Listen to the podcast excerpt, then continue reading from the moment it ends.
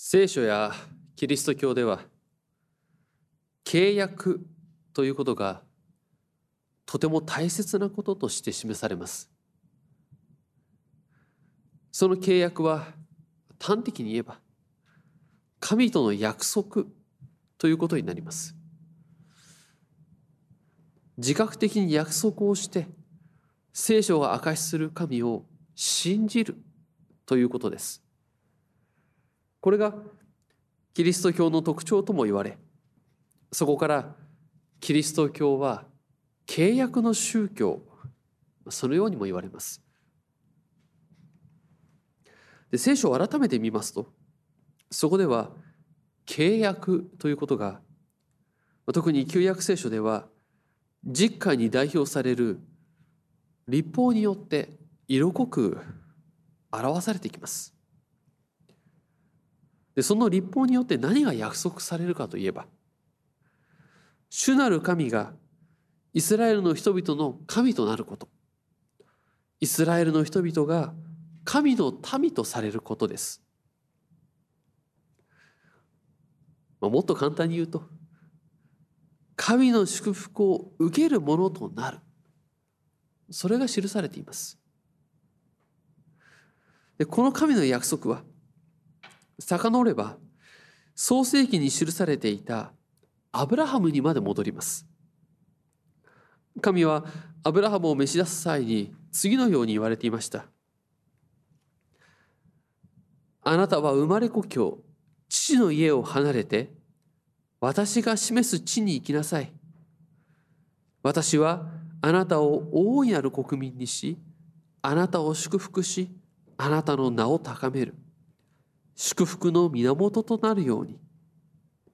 あなたを祝福する人を私は祝福しあなたを呪う者を私は呪う。地上の士族はすべてあなたによって祝福に入る。また召し出して祝福の約束をしたアブラハムに祝福の現れとも言える子供が与えられずに時が過ぎていく時には恐れるな。そのように言ってあなたの受ける報いは非常に大きいであろうとそう宣言します。そして子供がいないことを訴えるアブラハムに天を仰いで星を数えることができるなら数えてみるがよい。あなたの子孫はこのようになる。そう神は重ねて言うのです。しかしアブラハムは神の言葉を受けつつも何によって知ることができましょうかと言って自分にも分かるように神の言葉を受け止めることができるようにしてくださいとそう訴えます。でこれに対して神は当時商人たちがまあ、売買契約などそれを交わす際などに行っていた契約締結の儀式を用いて示されるのです。動物を持ってこさせてそれを裂いて地面に置いてその間を煙を吐く炉と燃える松明が通るということによって神がアブラハムと契約を結ぶということを約束を守るということをアブラハムに分かる形で表されるのです。この創世記に記されていたアブラハムの契約の時からすでに明確に表されていますが契約というのは人格的応答関係の中での事柄です。約束することができる者同士での事柄になります。応答関係がないところでは契約は約束はできませんしする必要もないのです。また契約は血縁関係や地理的な条件などのそういった属性に左右されるものでもありません。人間に与えられている自由意志による約束となります。それが聖書の示す約束、契約です。この約束をするその神を信じる。それが聖書の信仰なのです。自覚的な契約を持ってなされる信仰であります。アブラハムには約束通り子供が与えられます。アブラハムの後もイサクヤコブと神の約束のうちに歩みが与えられヨセフの時代には飢饉という一族滅亡の危機の中神の不思議な導きによりエジプトに逃れました。そして出エジプト記に記されているヨセフのことを知らない王の時代となります。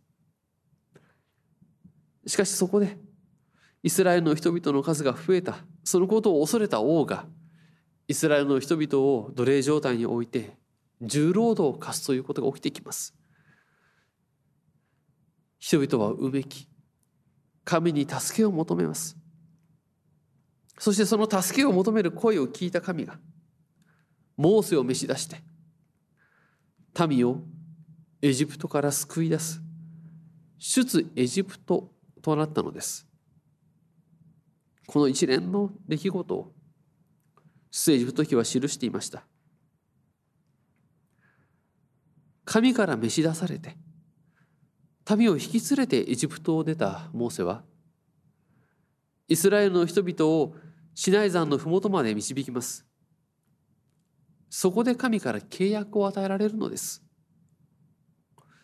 出エジプト記24章には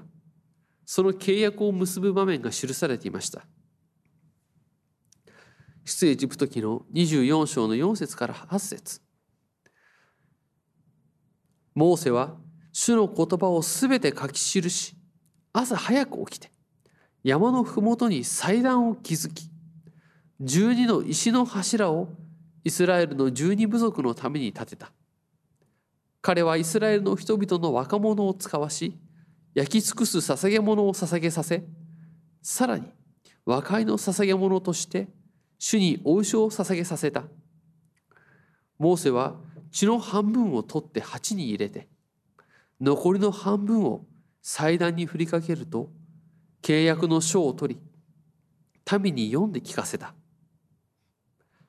彼らが私たちは主が語られたことをすべて行い守ります。と言うとモーセは血を取り民に振りかけていった。見よこれは主がこれらの言葉に基づいてあなたたちと結ばれた契約の地である。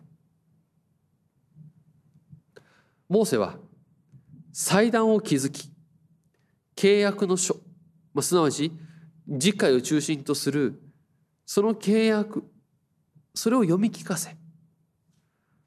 罪の贖いとしての和解の捧げ物焼き尽くす捧げ物を捧げる儀式を行います。そして民は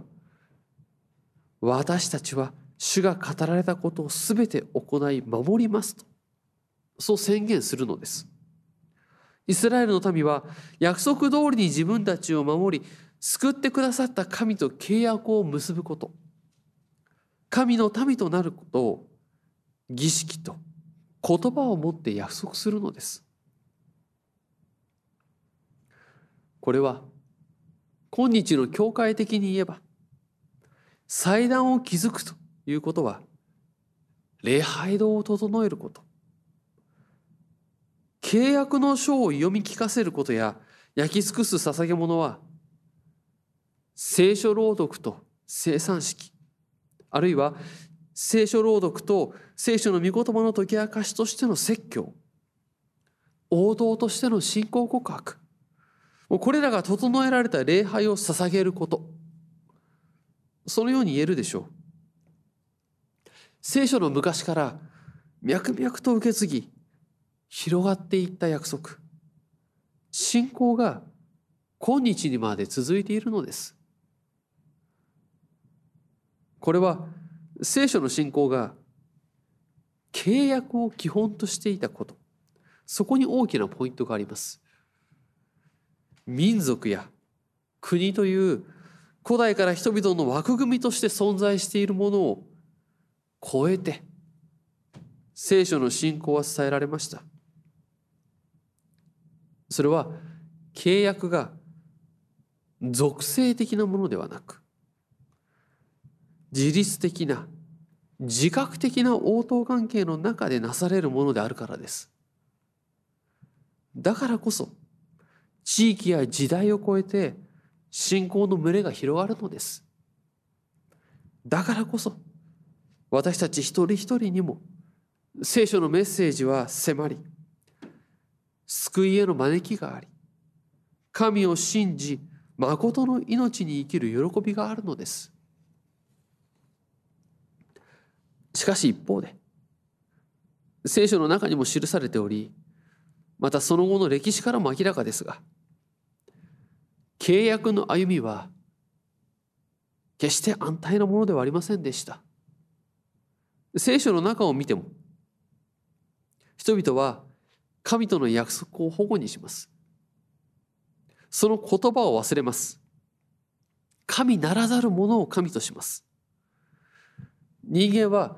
自らを神の玉座に置こうとします。神を見ることなく自らを満足させることに熱心なのです。人々に対しても自らを満足させるために抑圧し搾取していきます。個人の規模でも共同体の規模でもそれは起き繰り返しています。でこれは何も聖書の中や歴史の話ではなく私たちのそれぞれの日々の歩みの中でもその繰り返しであるでしょう。しかも多くの場合その時には自分が誤ったことをしているそのことに気づいていません。あるいはどこかでそれに気づきながらも見て見ぬふりをし続けます。理由をつけて自己正当化しようとします。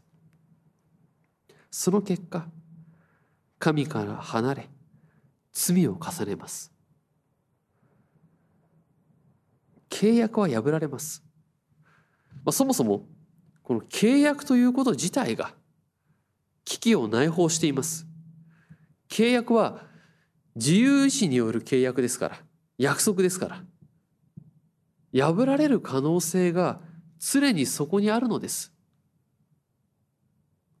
破られる可能性を持っているのが契約約束であるとも言えます。これが血縁関係やあるいは持って生まれた属性のようなものであれば自由意志で変えることはできません。自分の意志でそれをどうにかするというのはできることではありません。まあ、あるいは、まあ、土地に根ざしたつながりのようなもの、まあ、そういったものもなかなかに強いものでしょう。だからこそそういったものに基盤を置くということはそれなりの安定があり閉鎖的な社会環境であればそれを効率的に活用してきたその人類の歴史があります。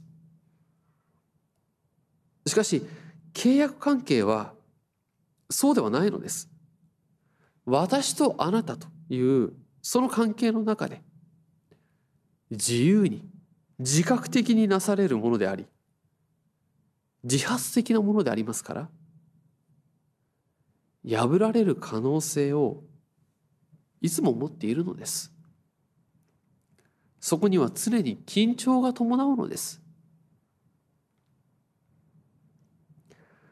聖書が特に旧約聖書が契約の民であるイスラエルの民がその契約を立派に守ったその栄光の歴史ではなく何度もその約束を破り失敗し挫折したその歴史を記すことには大きな意味があるでしょう。人間は誠の神を神とせず偶像を拝み分かりやすい自分が受け入れやすい言葉に傾倒します。人々に対しても弱き者から奪い傷つけ自らの欲望を満足させることに熱心です。人の弱く愚かな姿がそこにはあります。この人の姿を見ると主なる神を誠の神とする歩み神を愛し人を愛するその立法の教えは忘れられ実会の精神はどこかに行ってしまったように思います。契約に基づく信仰共同体。信この契約に基づく神の民。それはその形成に失敗したと。そのようにも見えるかもしれません。この契約を基本とする関係そこに無理があったのか。そのようにも思える。聖書はこの契約に基づく神と人との関係。人と人との関係。それはしばしば破られる。痛みが伴う。その現実をはっきりと記します。人は傷つき神は深く傷んでおられることを聖書は記すのです。しかしそれで終わりではありません。聖書はこの人間の現実を受け止めてその上で希望を示すのです。神は人の現実を人の弱さを知りつつその上でやはり契約に基づいた救いの道を与えてくださることを示します。それは旧約聖書によって予言され新約聖書によって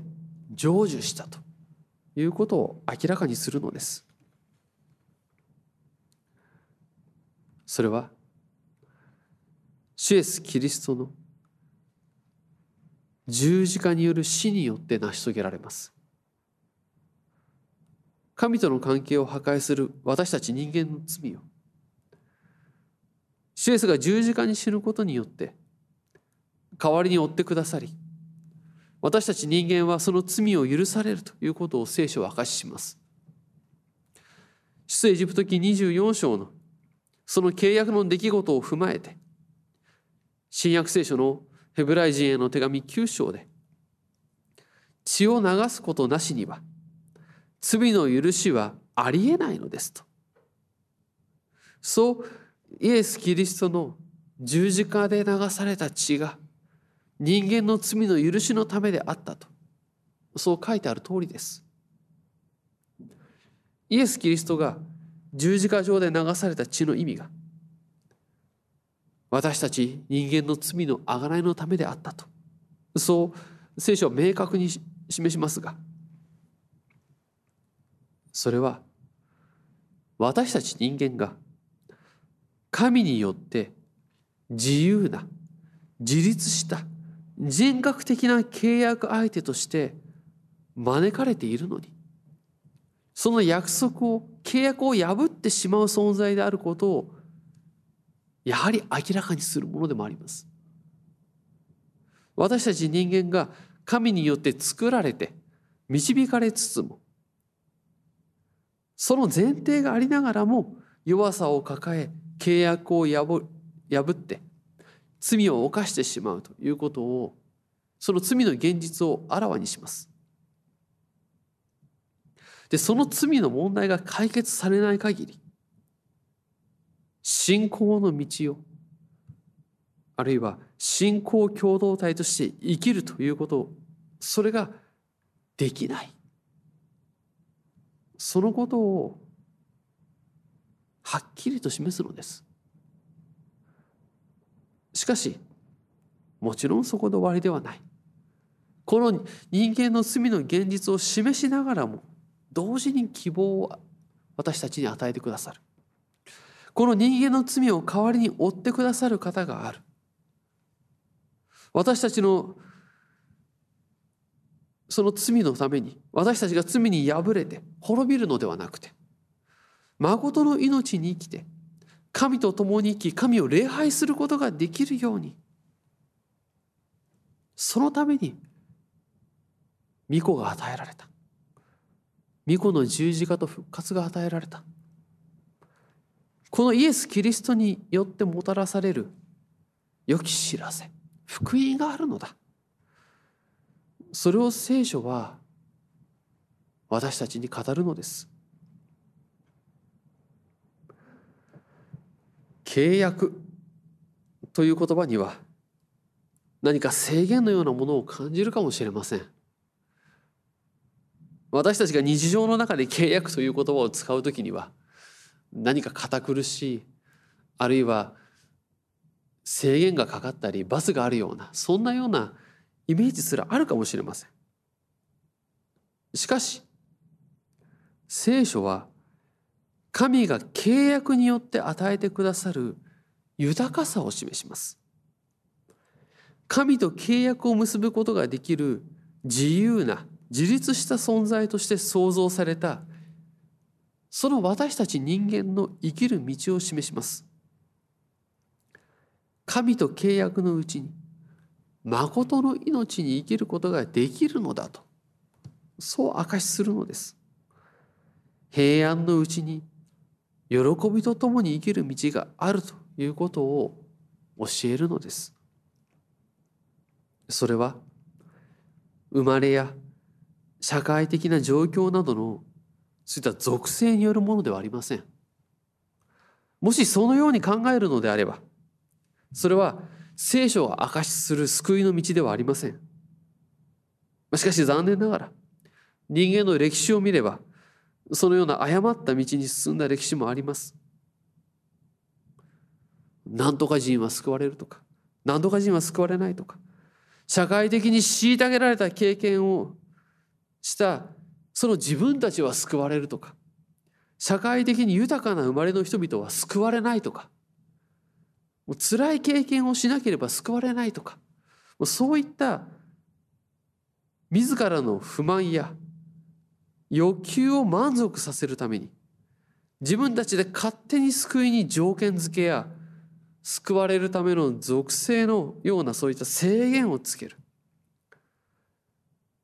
完全な間違いへの誘惑があります。キリスト教の名や聖書の神を語りながらそのようなことを言うのは間違っています。聖書は契約において神の民とされること。救いのうちに生きることを証ししています。それは罪の許しによって成し遂げられるものです。主イエス・キリストの十字架が私たちの罪の代価であることを聖書は明かしするのです。この主の十字架によって私たちの罪は許され神との契約の中に生きるものとされます。この十字架にかかり復活された主イエスを我が救い主とそう告白し信じることによって私たちは新しい契約に生きるものとされます喜びと平安のうちに進む道が与えられますこの主イエスキリストが与えてくださる契約に生きる豊かさと喜びを受け止めともどもに信仰の歩みを進めてまいりたいと願います。